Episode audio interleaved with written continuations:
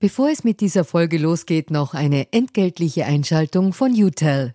Wie ihr als treue Hörerinnen und Hörer unseres Podcasts wisst, steht ganz offen gesagt für Transparenz.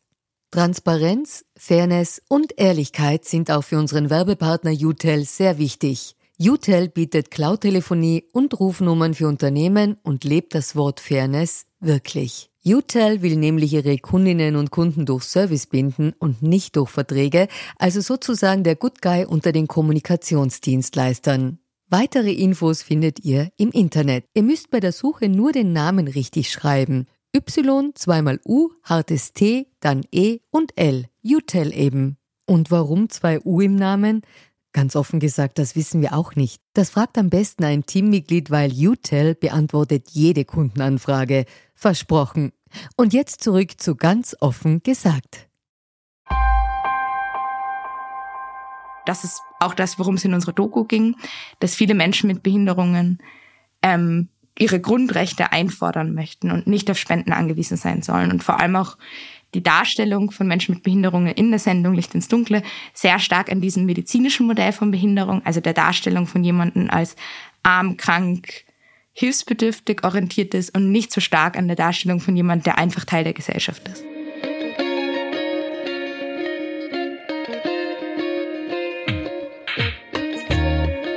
Herzlich willkommen bei Ganz offen gesagt. Mein Name ist Saskia Jungnickel-Gossi und das ist heute meine allererste Aufnahme dieses Podcasts als Host. Ich freue mich sehr und auch, dass ihr mit dabei seid. Mein erster Gast ist Clara Porak, Mitbegründerin des inklusiven Mediums Andererseits. Ich rede mit ihr darüber, warum es ein solches Medium in Österreich eigentlich noch nicht längst gibt, natürlich über ihre aufsehenerregende Doku über Licht ins Dunkel und warum es ein Problem ist, wenn Menschen mit Behinderung in Österreich auf Spenden angewiesen sind.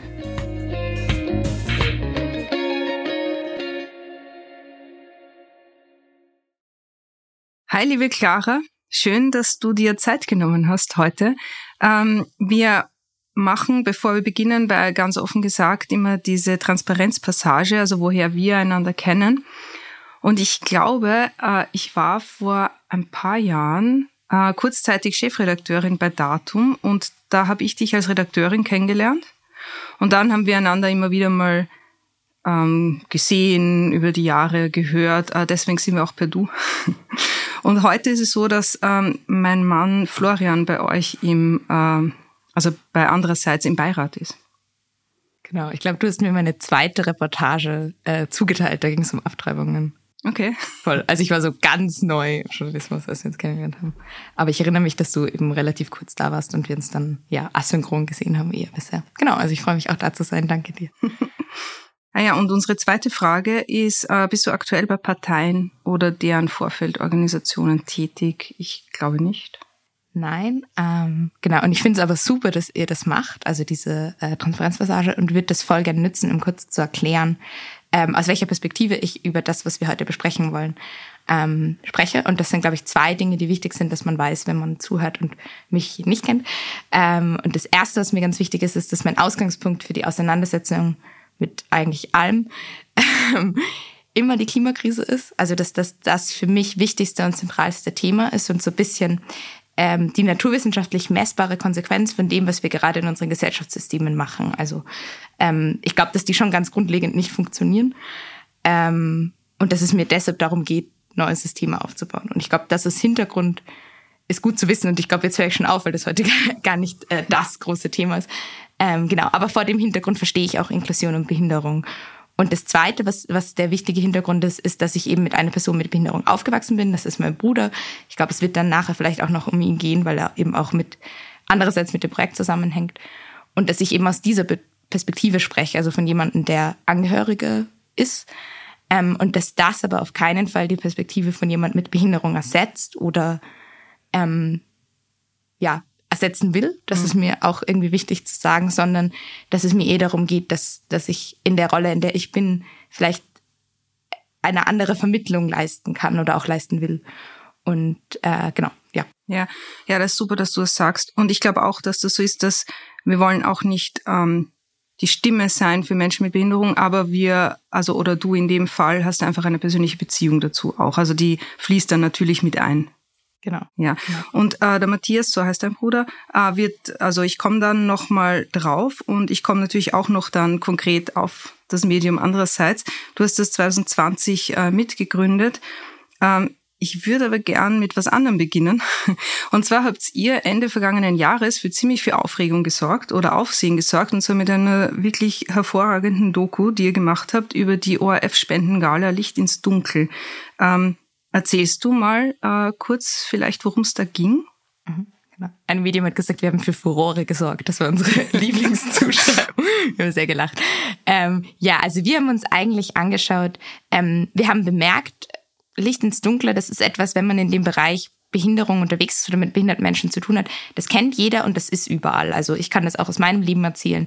Ähm, das Reiten meines Bruders, die Logopädin, die Schule, alle, überall war das Licht ins Dunkle Logo drauf. Und das hängt damit zusammen, dass Licht ins Dunkle eine der wichtigsten Geldgeber ist ähm, für Dinge, die Menschen mit Behinderungen meistens zusätzlich zu ihren Grundbedürfnissen brauchen. Also jemand, der eine Behinderung in, in ja, unterschiedlichen Formen hat, der braucht dann zum Beispiel ein besonderes Therapierad und das kostet nicht 100 Euro, wie das, das ich mir vor ein paar Jahren noch Willhaben gekauft habe, sondern das kostet 5000 Euro.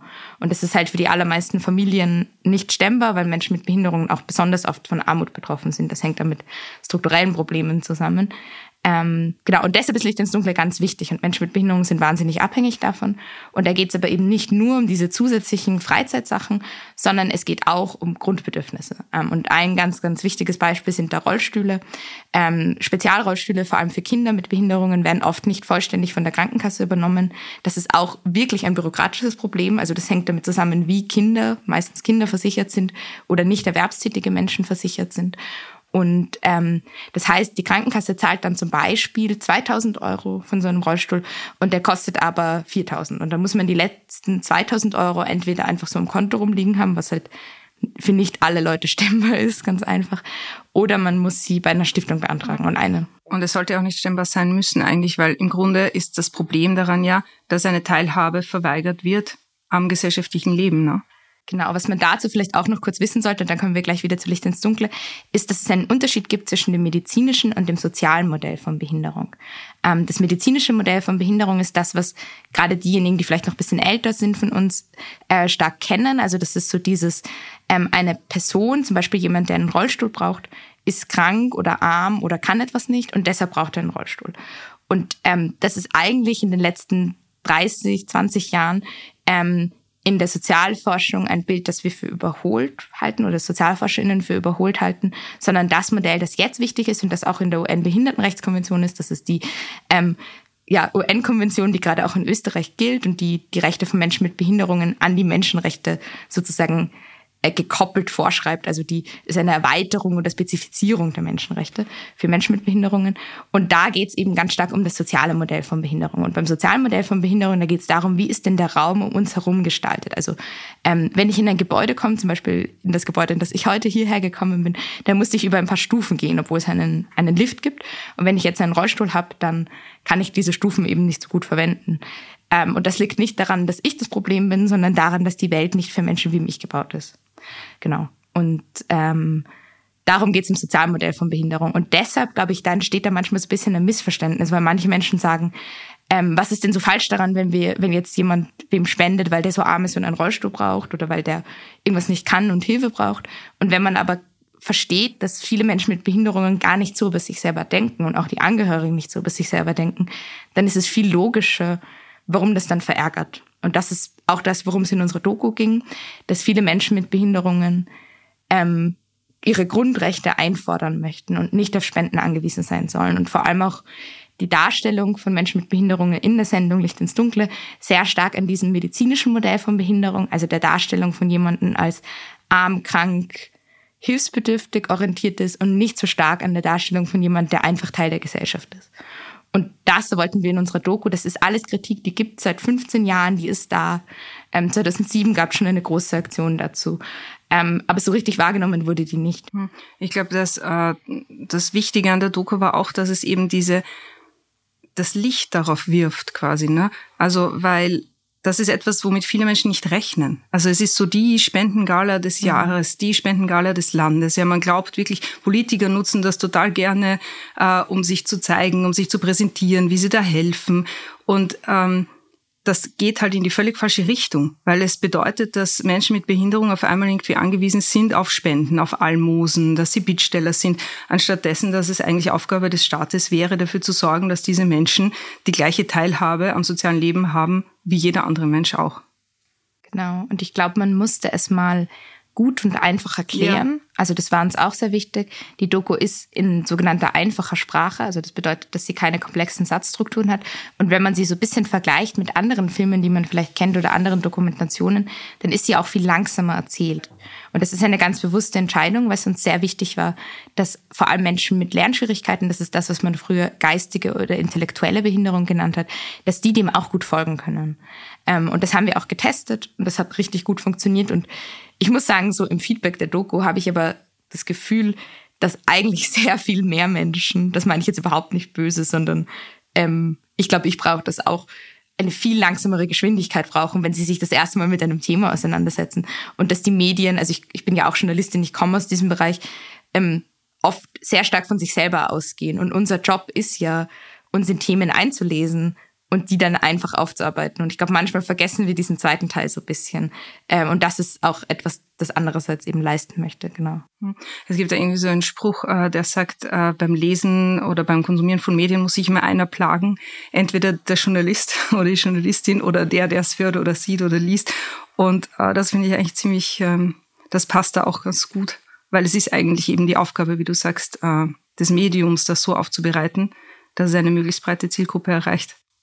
Genau. Und das ist auch so Teil der Mission von andererseits Journalismus zu machen, den möglichst viele Menschen verstehen können. Die Doku war ähm, erfolgreich, kann man so sagen. Ne? Also das Feedback, was ich mitbekommen habe, war, war hoch ähm, oder groß. Hat dich das überrascht oder hat es euch überrascht? Mm, ja, schon. Also wir waren auf ich würde jetzt mal sagen, so drei Szenarien vorbereitet. Szenario eins war das wahrscheinlich Schlimmste, nichts passiert, keinen interessiert. äh, da sind wir wirklich sehr froh, dass das nicht eingetreten ist. Szenario zwei war, ähm, wir kriegen einen riesigen Shitstorm, wie können wir es nur wagen, Licht ins Dunkle anzugreifen? Genau, davor hatte ich schon auch großen Respekt. Wir wussten nicht, wie die Resonanz sein wird. Wir konnten das gar nicht einschätzen.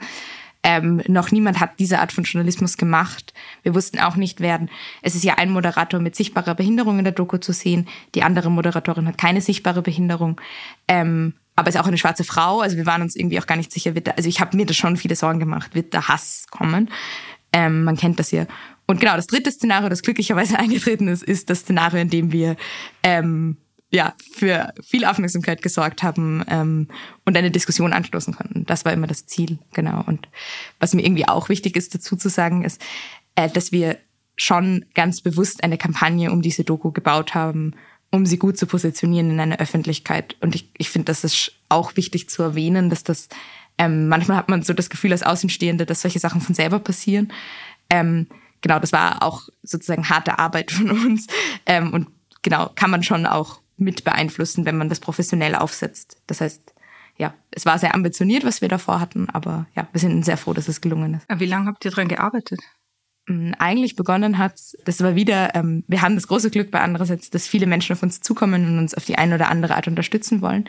Und die Idee für die Doku, die kam eigentlich zuerst, und der Impuls kam vom Christoph Schattleiter, das ist ein Journalist, der jetzt gerade in Deutschland arbeitet. Ähm, und der wollte vor zehn Jahren schon mal sowas ähnliches machen. Der wollte eigentlich eine Satire-Sendung, äh, der hat damals für Weiß gearbeitet, wollte eine Satire-Sendung über Licht ins Dunkle machen, die dann nicht zustande gekommen ist und hat gesagt, irgendwie seitdem lässt ihn diese Idee nicht los. Und ähm, genau, hat mir dann natürlich auf Twitter geschrieben, ähm, ob wir das nicht machen wollen. Und seitdem denken wir darüber nach. Da mussten wir eine Finanzierung aufstellen.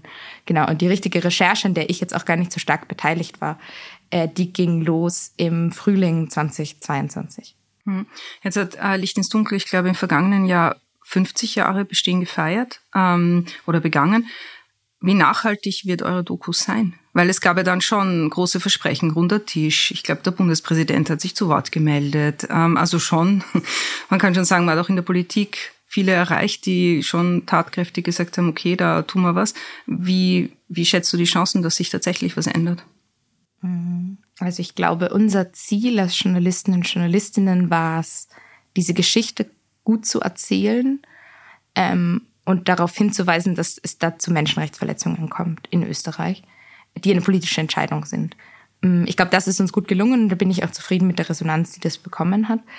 Ähm, was sich jetzt wirklich ändert, also mh, mm, es wurde eben so ein runder Tisch angekündigt. Das ist aber auch nicht der erste runde Tisch, den es gibt. Und es ist jetzt keine klare Zusage. Ich glaube, das Grundproblem, ähm, also weil das Ding ist ja, wenn Licht ins Dunkle jetzt übermorgen abgeschafft werden würde, mhm.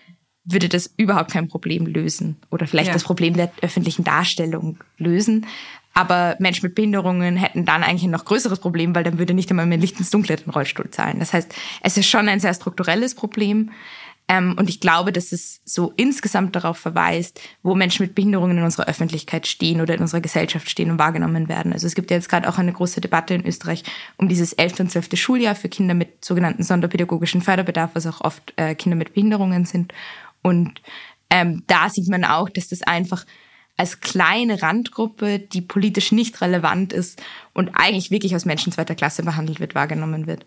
Und ähm, das ist, fürchte ich, etwas, das wir jetzt nicht mit einer Doku ändern können. Aber ich meine, generell sind wir schon mitten im Thema, weil generell habt ihr, hast du ein Medium gegründet, das das ändern will. ähm, Andererseits ist das erste österreichische Medium, äh, bei dem Menschen mit und ohne Behinderung gleichberechtigt zusammenarbeiten. Jetzt kann man, ähm, da muss man irgendwie auch mal sagen, wie kann das überhaupt sein, ähm, dass es da ein eigenes Medium braucht in diesem Land? Oder anders gesagt, äh, wie kann es sein, dass es im Jahr 2023 kein einziges Medium äh, in Österreich gibt, in dem behinderte Menschen selbstverständlich arbeiten? Mhm. Mm, ich glaube, wie es sei, also wir haben ja begonnen mit, man muss dazu auch kurz sagen, die Idee von andererseits war nicht von Anfang an ein Medium zu gründen, sondern erst einmal einfach Journalismus zu machen. Wir waren einige freie Journalistinnen, die das ausprobieren wollten. Und der Versuch, der kam ursprünglich aus dieser Frage, warum gibt es keine Menschen mit Lernschwierigkeiten? Also das sind Menschen, die zum Beispiel oft nicht schreiben und lesen können. Ähm, und wie können wir diese Perspektive in den Journalismus bringen? Also da war ich auch echt noch ein bisschen naiv. Das war so der Impuls von mir. Ähm, mir fehlt diese Perspektive und ich möchte versuchen, ob das nicht geht. Ich war mir auch gar nicht so sicher, ob das geht, was, wofür ich mich im Nachhinein auch echt ein bisschen schäme. Aber ich sag's, weil es, glaube ich, auch wichtig ist, sich die eigenen Ableismen, also sozusagen diskriminierende Denkmuster im Kopf, äh, also zu wissen, dass es die gibt und in uns allen gibt, genau. Ähm, also ja, ich war mir gar nicht so sicher, geht das, dass Menschen mit intellektueller Behinderung auch Journalismus machen? Und das wollte ich versuchen. Und erst in einem zweiten Schritt habe ich dann überhaupt gemerkt, dass Menschen mit Körperbehinderungen oder die gehörlos sind oder blind sind oder andere Formen von Behinderungen haben, ganz viele Leute mit chronischen Erkrankungen, dass die auch ein Riesenproblem im Journalismus haben. Und ich glaube, da muss man jetzt auch noch mal ganz kurz erklären, was Behinderung ist. Wir sprechen von 18 Prozent 18 Prozent der Österreicherinnen und Österreicher haben eine Behinderung. Und es ist aber ein weites Spektrum. Also da fallen eben chronische Erkrankungen rein, da fallen Körperbehinderungen rein, da fallen Menschen mit intellektueller Behinderung rein. Ähm, und das ist das sind schon Menschen, die teilweise auch im Journalismus sind. Also sicher jeder, der in der Branche unterwegs ist, kennt jemanden, der eine chronische Erkrankung hat. Zum Beispiel eine langanhaltende Depression ist auch eine chronische Erkrankung. Aber auf die Bedürfnisse dieser Menschen wird im Journalismus ganz bewusst, also nicht ganz bewusst geachtet. Und Menschen, die tatsächlich jeden Tag ähm, ja, die, die in diesem Behinderungssystem drinnen sind, die schaffen es gar nicht in den Journalismus, also die zum Beispiel in der Sonderschule waren. Ähm, und das ist jetzt ein bisschen unsere Mission. Genau. Ähm, und warum ist es so, dass es das nicht gibt? Naja, weil die Arbeitskultur im Journalismus Inklusion, ich würde fast sagen, diametral entgegengesetzt mhm. ist. Ähm, es ist ein wahnsinnig elitärer Beruf, man muss richtig viel reinhackeln und leisten und es gibt ständigen Zeitdruck, es gibt unklare Hierarchien, es ist eine sehr homogene Gruppe. Wir haben ja auch schon Probleme, ArbeiterInnen, Kinder oder genug Menschen mit mit Migrationshintergrund oder POC-Menschen äh, in die Branche zu bringen. Also ich glaube, es ist eine der exklusivsten Branchen, die man sich vorstellen kann, aber auch eine der Branchen, die Diskurs bestimmt. Und deshalb ist es halt gerade da ein Riesenproblem, wenn sie, wenn sie so einen großen Teil der Bevölkerung nicht bewusst repräsentiert. Genau. Hm. Ähm, auf eurer Website steht, wir geben dem Journalismus zurück, äh, was ihm fehlt, die Perspektive von Menschen, ähm, die er ausschließt. Mhm. Genau. Das ist das, wo ihr rein, rein wollt. Genau, wir glauben nämlich, dass nicht die Menschen mit Behinderungen so viel von unserem Projekt haben, sondern wir eigentlich glauben, der Journalismus, der verpasst was. Ähm, und der tut seine Arbeit nicht so gut, wie er könnte, weil unsere Aufgabe als Journalistinnen ist es, in einer demokratischen Öffentlichkeit dafür zu sorgen, dass die Menschen die Informationen haben, die sie brauchen und dass die Macht von PolitikerInnen oder mächtigen Menschen kontrolliert wird. Und das können wir nicht so gut, wenn uns die Perspektive von einem bestimmten Teil der Bevölkerung fehlt.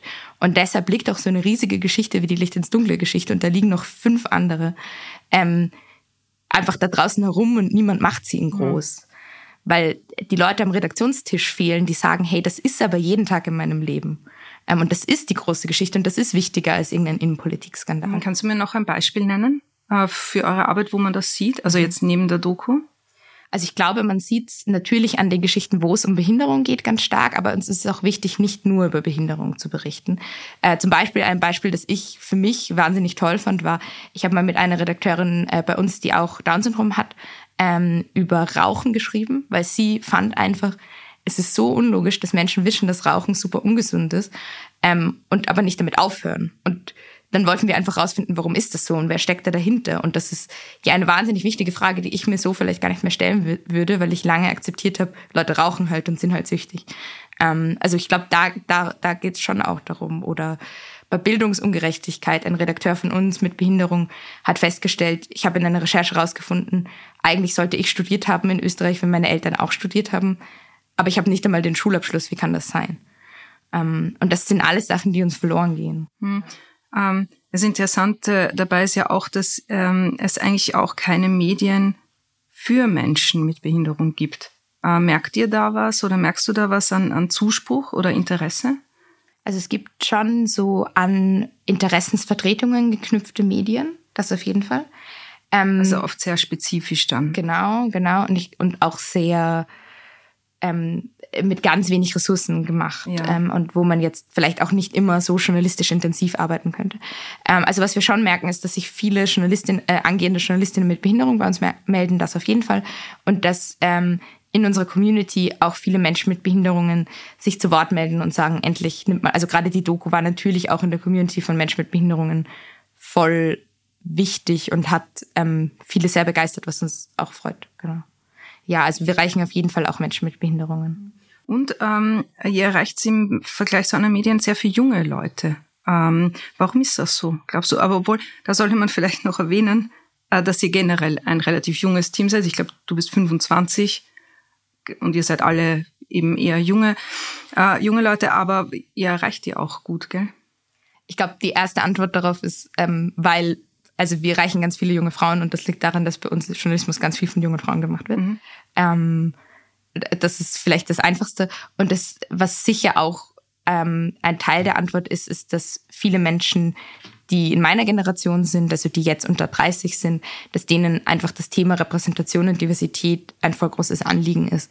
Und sie auch bemerken, da gibt es eine Lücke oder gab es, ja, gibt immer noch eine Lücke, was Behinderung betrifft. Wir reden mehr über ähm, Frau sein, POC sein, ähm, Trans sein, so wie wir über Behinderung sprechen können. Und die verstehen aber, dass das ein Problem ist, weil sie das Verständnis für die anderen Themen mitbringen.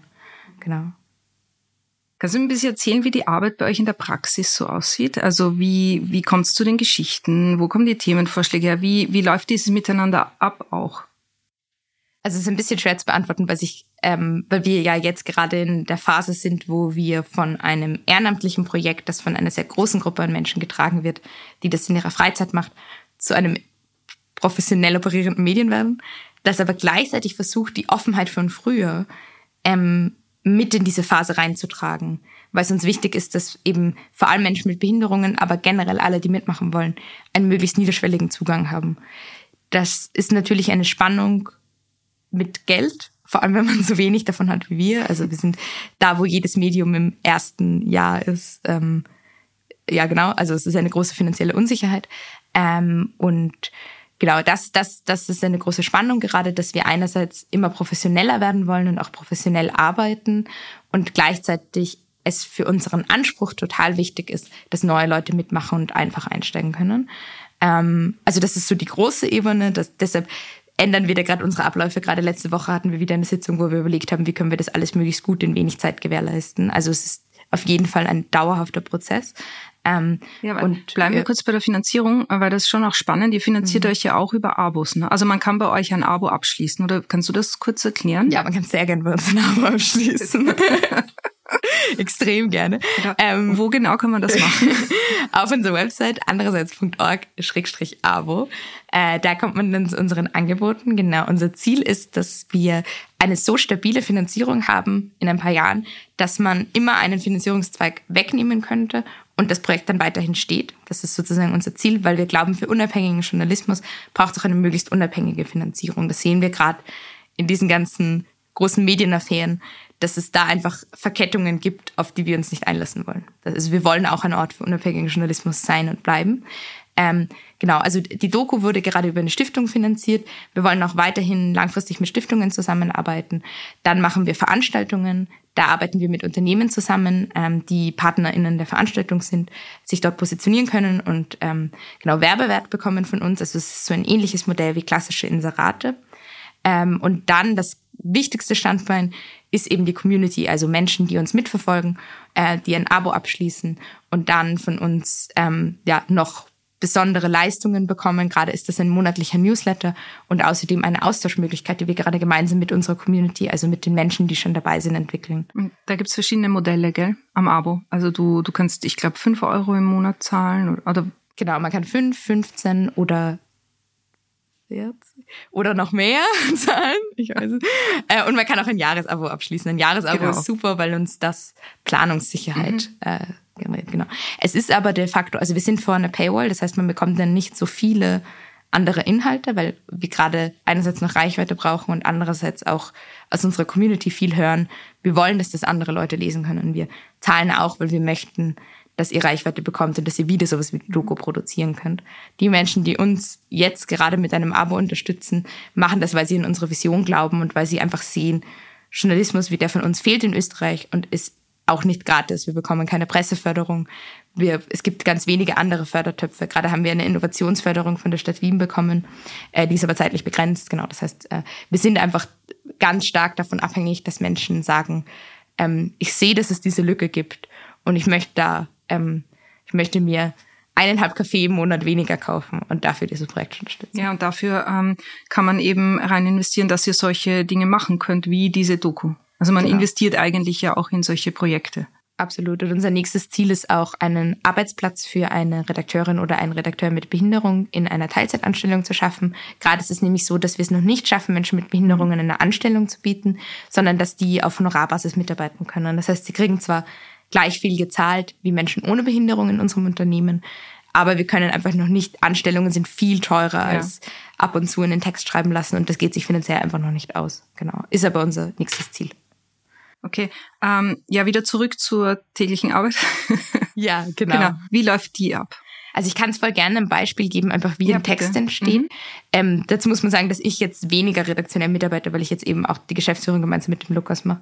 Ähm, aber im Prinzip fragen wir uns, wenn jemand zu andererseits kommt, was sind die Stärken von der Person und wo braucht sie Unterstützung? Und das fragen wir eigentlich auch erst einmal unabhängig von der Behinderung. Und dann ähm, setzen wir Ideen um. Die Ideen entstehen wie in jeder anderen Redaktion auch in Diskussionen. Wir versuchen da ganz eng an den Bedürfnissen von den Menschen, die uns lesen, zu arbeiten. Und ähm, wenn wir dann ein Thema entschieden haben, gehen meistens so Zweierteams los. Und da ist dann meistens ein erfahrener Journalist oder eine erfahrene Journalistin, öfter eine Journalistin, äh, dabei, die mit einer Person, die neu im Journalismus ist und oder eine Behinderung hat, an diesem Thema arbeitet und der Text wird gemeinsam erstellt. Und dann gibt es eine große Spannweite davon, wie Unterstützung aussieht. Ähm, das beginnt bei wir finden gemeinsam das Thema, ich helfe dir vielleicht bei Interviews ausmachen. Natürlich wird der Text auch redigiert. Ähm, und geht hin zu, ich tippe den Text vielleicht teilweise für dich und du diktierst ihn mir, weil das jemand ist, der nicht schreiben kann. Äh, und da ist uns auch wichtig, möglichst individuell mit den Journalistinnen, die bei uns sind, zusammenzuarbeiten. Genau. Wie kam es eigentlich zu der Gründung von Andererseits? Ja, weil du warst ja, ja genau, weil du, du warst oder bist äh, Journalistin, also jetzt bist du Geschäftsführerin, aber du hast begonnen als Journalistin. Ähm, und wie kam das dann? Also es war eine äh, Mischung an vielen Dingen. Ähm, ich habe einen langen Text über meinen Bruder und seine Klassenkollegen geschrieben, in dem es über den Übergang von Schule zu Beruf für Menschen mit Behinderungen äh, ging. Und der, der findet de facto nicht statt, sondern es ist ein Übergang von einer Institution der Sonderschule in eine andere Institution, die Werkstatt. Ähm, und darüber habe ich geschrieben und das war ein, eine einjährige Recherche und eine große Geschichte, die ähm, mich sehr beschäftigt hat. Und dann habe ich in diese Geschichte den Satz reingeschrieben, eigentlich sollten Sie Ihre Geschichte selber erzählen. Ähm, eigentlich sollte nicht ich das für Sie machen. Und dann hat der Redakteur der Zeitung, die die Geschichte betreut hat, mich gefragt, warum, warum das dann dann nicht so ist. Und dann war da eben dieser Gedanke in mir, naja, weil das ja nicht geht. Und das hat mich dann genervt. Ähm, genau, und dann wollte ich eigentlich, dann war ich fertig mit meinem Bachelor und dann wollte ich reisen und dann war aber die Pandemie und dann bin ich zurückgekommen und war in Wien und hatte nichts vor und dann dachte ich mir, okay, jetzt ist der Moment, es zu versuchen. Ähm, und ich habe es aber nicht so, so klein gedacht und dann, äh, also ich habe es viel kleiner gedacht, ich habe es nicht so groß gedacht, dass es ein Medium werden soll, sondern einfach mal ein Versuch.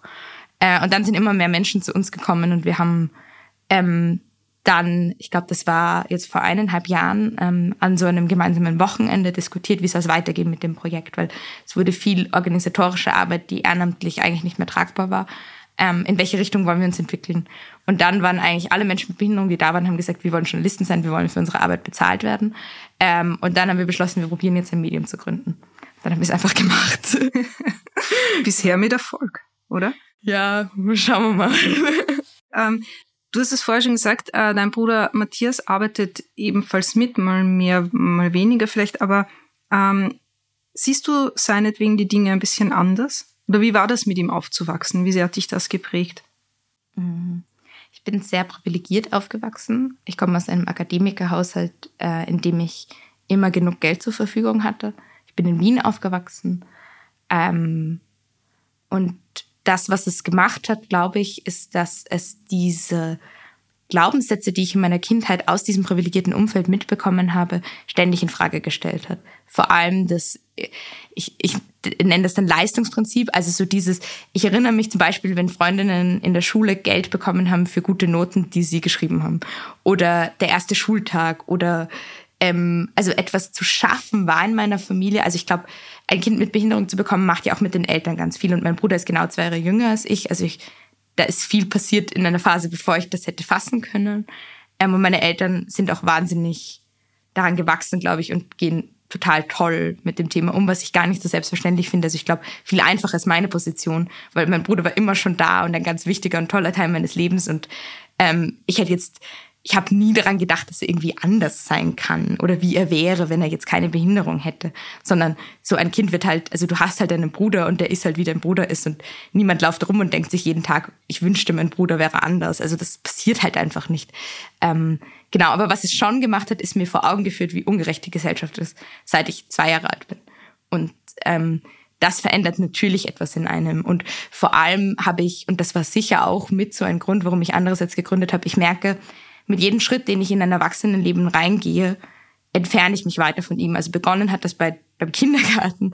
Ähm, da war mein Bruder aber in meinem Kindergarten und das hat dann funktioniert. Dann in der Volksschule, wo er nicht in derselben Volksschule war wie ich und ich gemerkt habe, der hat ganz andere Themen. Dann, als ich in die weiterführende Schule gegangen bin und mein Bruder in eine Sonderschule, da, man merkt einfach, das Leben entwickelt sich mehr und mehr auseinander. Und dann, als ich bemerkt habe, ich werde Journalistin, ich schreibe für Medien, ich schreibe Texte, die mein Bruder nicht versteht, über an Orten, die ihm niemals zugänglich wären. Und das hat, ist mir so auf die Nerven gegangen. Das ist, also, das tut mir so richtig weh, weil mein Bruder ist so ein kluger, engagierter, interessierter Mensch und so ein wichtiger Teil meines Lebens. Und dass dann alles, das ich liebe, ihm irgendwie nicht zugänglich ist, bin ich einfach nicht bereit zu akzeptieren. Und gleichzeitig wollte ich halt etwas machen, das ich gerne mache, ähm, nämlich irgendwie Journalismus, weil ich jetzt auch nicht also wie gesagt, mein Bruder interessiert sich mehr für Gastronomie als Journalismus gerade. Äh, wenn ich es ihm recht machen wollen würde, müsste ich jetzt ein inklusives Lokal eröffnen. Das will ich auch nicht. Aber ich will dieses Grundprinzip von für manche das Menschen. Dein nächster, dein nächster Plan? Ja, nächster Plan. In fünf Jahren dann. Nein, äh, in fünf Jahren ist der Plan Asienreise. Mal schauen. Ja, aber also ich glaube, das Ding ist so, der, der Punkt, den ich versuche zu sagen, und ähm, vielleicht, äh, ich hoffe, es gelingt mir, ist, ähm, sozusagen, ich war immer schon damit konfrontiert, dass es in der Gesellschaft, in der wir leben, in Österreich, sehr viel wichtiger ist, woher man kommt, wie man aussieht und wie man wirkt, als was man will und was man macht. Und dass nicht alle die gleichen Chancen haben und nicht alle die gleichen Möglichkeiten teilzunehmen. Hm. Ich finde es total ähm, spannend und schön, was du da sagst und wie du sagst. Und es stimmt, man startet quasi gemeinsam und dann irgendwann wird man getrennt. Und äh, man sieht ganz deutlich, auf wessen Seite die Gesellschaft steht. Ähm, jedenfalls nicht auf der Seite der Menschen mit Behinderung. Ja. Und das heißt, es entsteht eine tiefe Kluft. Und sogar wenn man Geschwister ist, äh, merkt man das extrem stark. Genau. Und ich bin, glaube ich, einfach so von der Grundpersönlichkeit dann halt einfach nicht bereit, das zu akzeptieren. Mhm. Also ich rede ja auch mit vielen Geschwistern mit Behinderung, ähm, also Geschwisterkinder mit Behinderungen, die mir alle sagen, ja, das ist scheiße, aber irgendwie, was soll man machen? Und das, also andererseits wird jetzt nicht Inklusion herbeiführen, ähm, aber ich bin halt auch nur ein Mensch oder wir sind nur, keine Ahnung, 30 Menschen, die halt gemeinsam was machen. Aber gleichzeitig denke ich mir, wenn 30 Leute sowas in zwei Jahren aufstellen können, was könnten wir da machen, wenn wir einfach beginnen würden, es zu versuchen? Also das denke ich mir dann schon oft. Und ja, letztlich ist es dann auch Egoismus. Also es geht mir auch einfach darum, dass ich ähm, das Gefühl haben möchte, ich mache was Sinnvolles und etwas, wovon ich meinem Bruder erzählen kann und er versteht's. Ihr habt ähm, auf Instagram eine Rubrik, die heißt ähm, gut gemeint. ähm, da geht es darum, ähm, dass man Vorurteile aufgreift mhm. und denen entgegnet ähm, und vielleicht auch irgendwie Sachen zu erklären. Ähm, weil es halt schon so ist, dass viele Menschen, glaube ich, unsicher sind ja, wie verhält man sich, wie sollte man sich verhalten oder so. Oder was war der Grund für die Rubrik? Dass ihr merkt, dass da ein großer... Ja, also es ist voll das Bedürfnis da, how not to be able ist zu bekommen. Also wie man nicht scheiße zu Menschen mit Behinderungen ist. Ähm, da diskutieren wir viel intern darüber, inwiefern sollte man das liefern, weil es gibt kein äh, alles, also es gibt kein Gesamtrezept. Äh, ich kann jetzt nicht zehn Tipps, wie du nie wieder blöd zu jemand mit Behinderung bist, geben. Jemand mit Behinderung kann und soll das auch nicht müssen.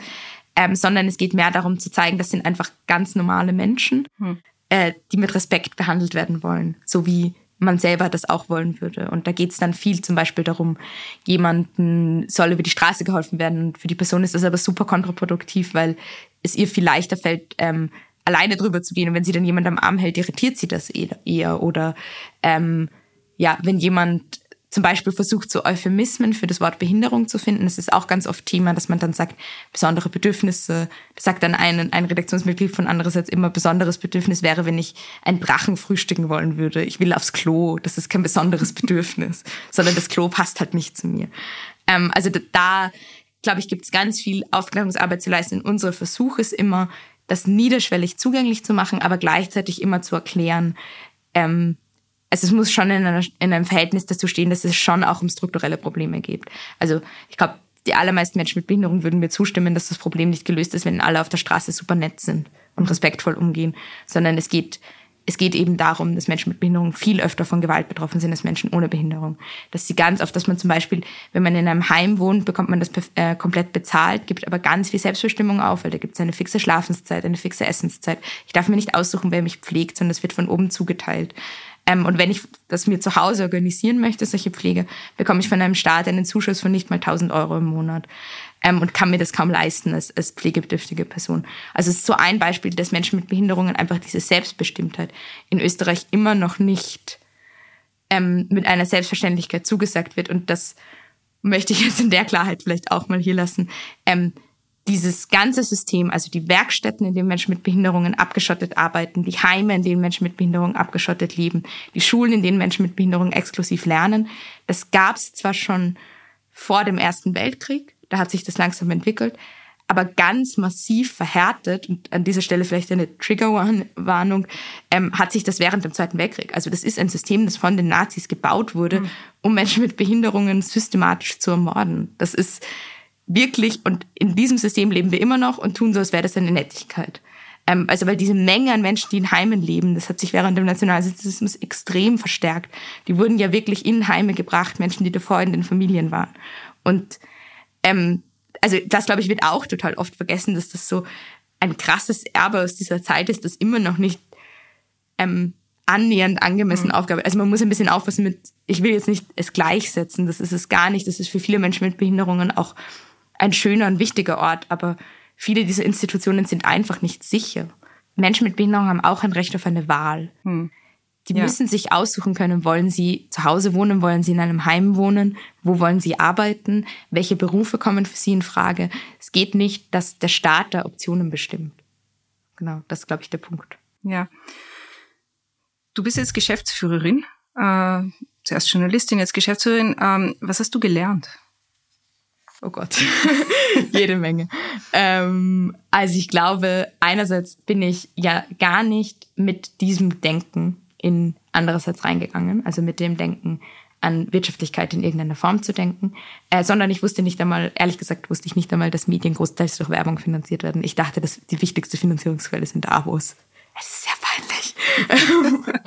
ja, also ich habe ganz viel darüber gelernt, wie Journalismus eigentlich funktioniert im Großen. So, weil als Journalistin oder zumindest da, wo ich war in meiner Karriere, habe ich einfach nur sehr begrenzt ähm, darüber nachgedacht, ganz ehrlich.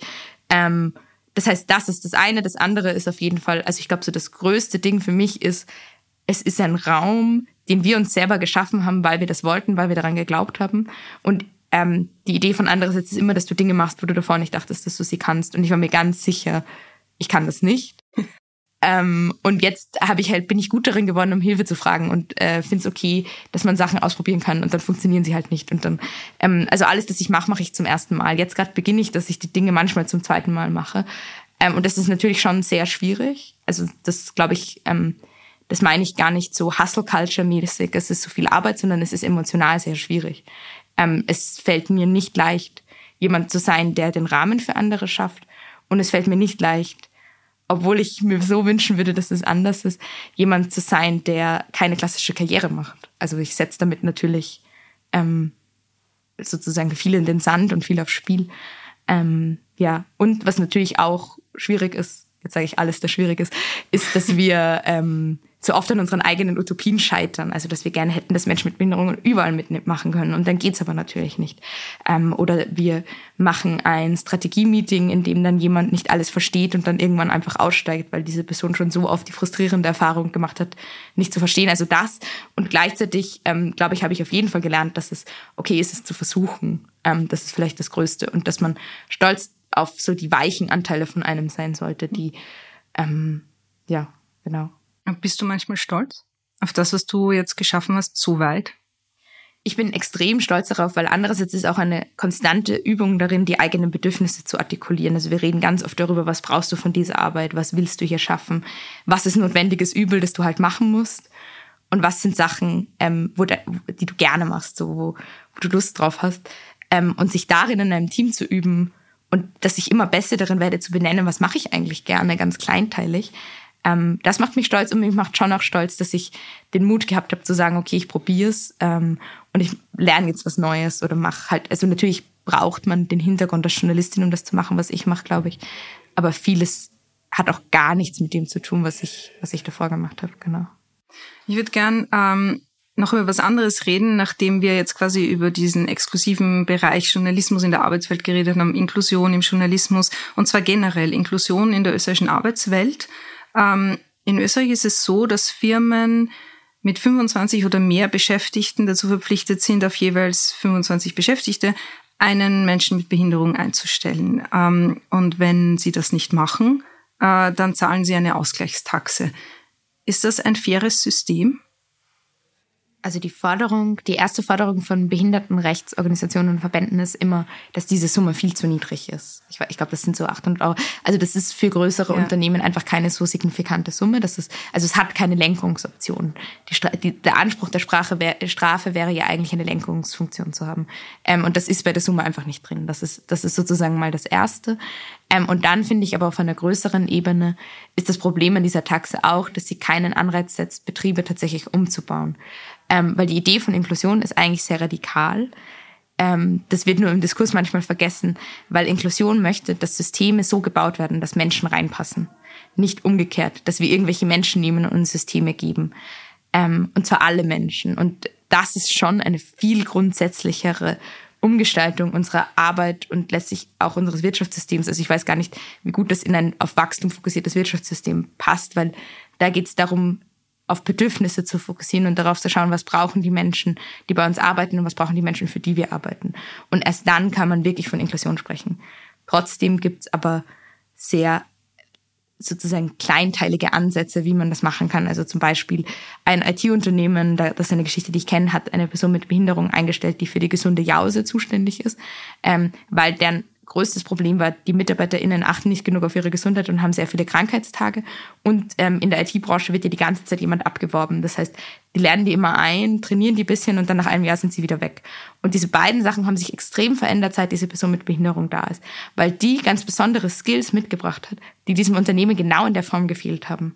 Und quasi konnte irgendwie mit ihrer Ruhe und vielleicht auch ja, weiß ich nicht, ich kenne die Person nicht, ähm, in diesem Unternehmen etwas beitragen, das davor nicht da war. Also so kann man sich auf kleiner Ebene vorstellen, mhm. dass Inklusion funktioniert, aber auf großer Ebene müssen wir schon sagen, wir müssen, wenn wir sie allen Menschen gerecht machen wollen, die Systeme, in denen wir leben, ganz grundlegend umbauen. Ich finde ja, es klingt ja auch irgendwie schräg, weil es klingt nach Bestrafung. So quasi, okay, auf 25 normale Menschen mhm. musst du dann eine Menschen einstellen, als ob nicht äh, jeder Mensch einzeln seine Vor- und Nachteile hat, mhm. ja, und seine äh, Perspektive einbringen kann und ja sehr wohl, eben wie du das jetzt an dem Beispiel gut erklärt hast, etwas durchaus verändern kann im Positiven. Also mhm. das, der Aspekt geht ja völlig verloren da voll und vor allem geht es auch einfach um Grundrechte. Also ich sehe auch jetzt nicht ein, dass man Menschen freundlich dazu überreden muss, Menschen ihre Grund- und Menschenrechte zu garantieren. Also ich finde, äh, in dem Bild, das ich davon habe, wer ich sein will und wer ich will, dass die österreichische Gesellschaft ist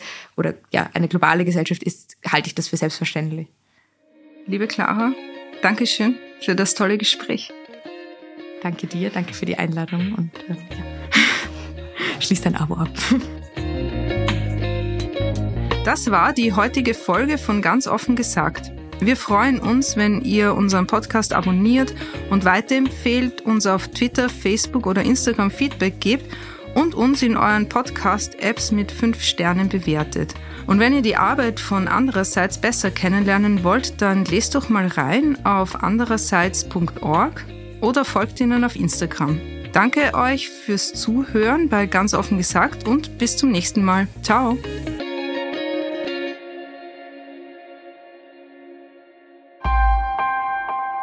Missing Link